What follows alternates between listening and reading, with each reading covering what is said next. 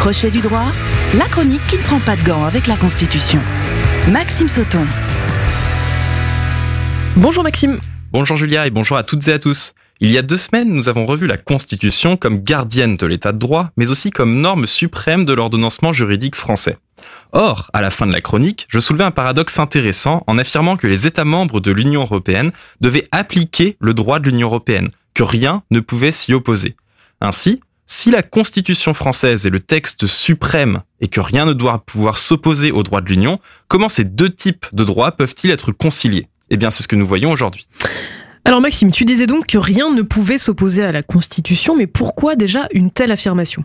Alors, de manière générale, dans les États, la Constitution est le texte souverain de l'ordonnancement juridique. Et de par ce caractère souverain, cela implique deux choses. Les constitutions possèdent le caractère d'un pouvoir originaire, c'est-à-dire d'un pouvoir d'où proviennent tous les autres pouvoirs, et le caractère d'un pouvoir suprême, c'est-à-dire un pouvoir au-dessus duquel il n'en existe pas d'autre. Et c'est pour cela que les constitutions sont au sommet des hiérarchies des normes de chaque État.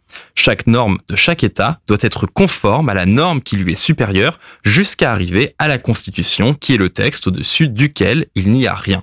Par exemple, une loi qui serait contraire à la Constitution pourrait être censurée par le Conseil constitutionnel en France pour motif d'inconstitutionnalité. C'est aussi simple que ça.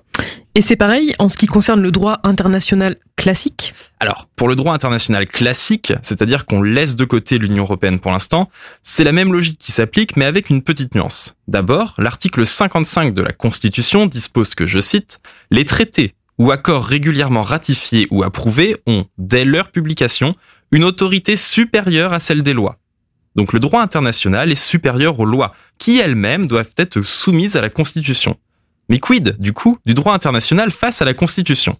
Eh bien en réalité, le problème ne se pose pas vraiment. Car le droit international classique, pour faire très simple, ce sont les traités internationaux ou les conventions internationales. Or, la France ou un autre État n'irait jamais signer un traité international qui serait contraire à sa constitution. Cela n'aurait aucun sens. Il y aurait une impossibilité juridique qui empêcherait la ratification de ce traité. Alors tu sépares le droit international classique, on vient de le voir, du droit de l'Union européenne, c'est qu'il y a bien une raison, on l'imagine. Eh bien oui, en effet. Le droit de l'Union européenne, c'est du droit international.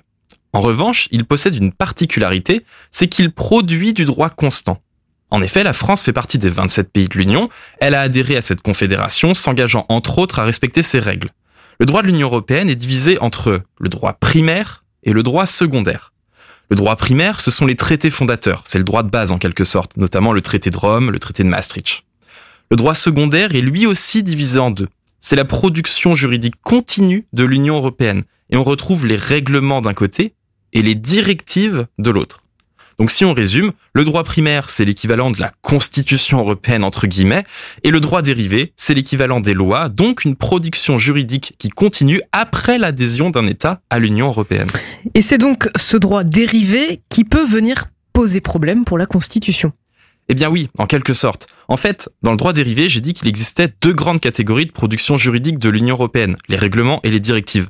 La principale différence, c'est que les règlements n'ont pas besoin d'être transposés en droit interne, ils s'appliquent directement à tous les États.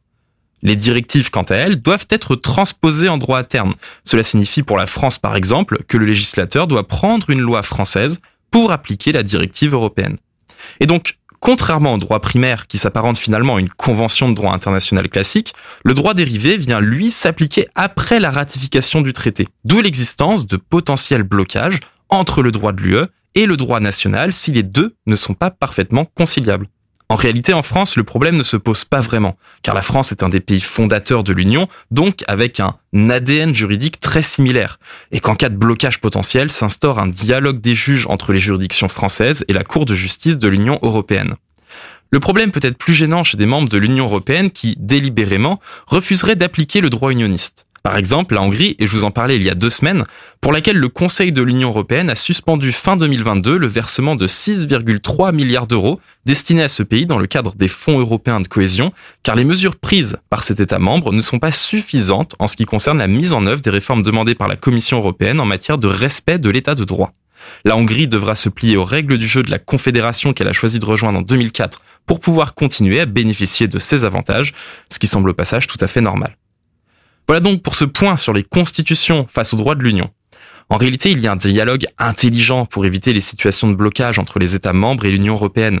Mais dans l'absolu, force est de constater que chaque État membre, s'il décide d'être dans l'Union européenne, doit respecter les règles de l'Union européenne, quitte à modifier sa constitution, donc potentiellement le droit de l'Union européenne est plus puissant que les constitutions nationales. La France a d'ailleurs modifié à plusieurs reprises sa constitution pour l'adapter aux droits de l'Union européenne et à chaque fois, cela a été positif sur le long terme pour les citoyens. À la semaine prochaine. À la semaine prochaine, Maxime. Crochet du droit à podcaster et à réécouter sur myson et le. Merci à tous les deux. Ils seront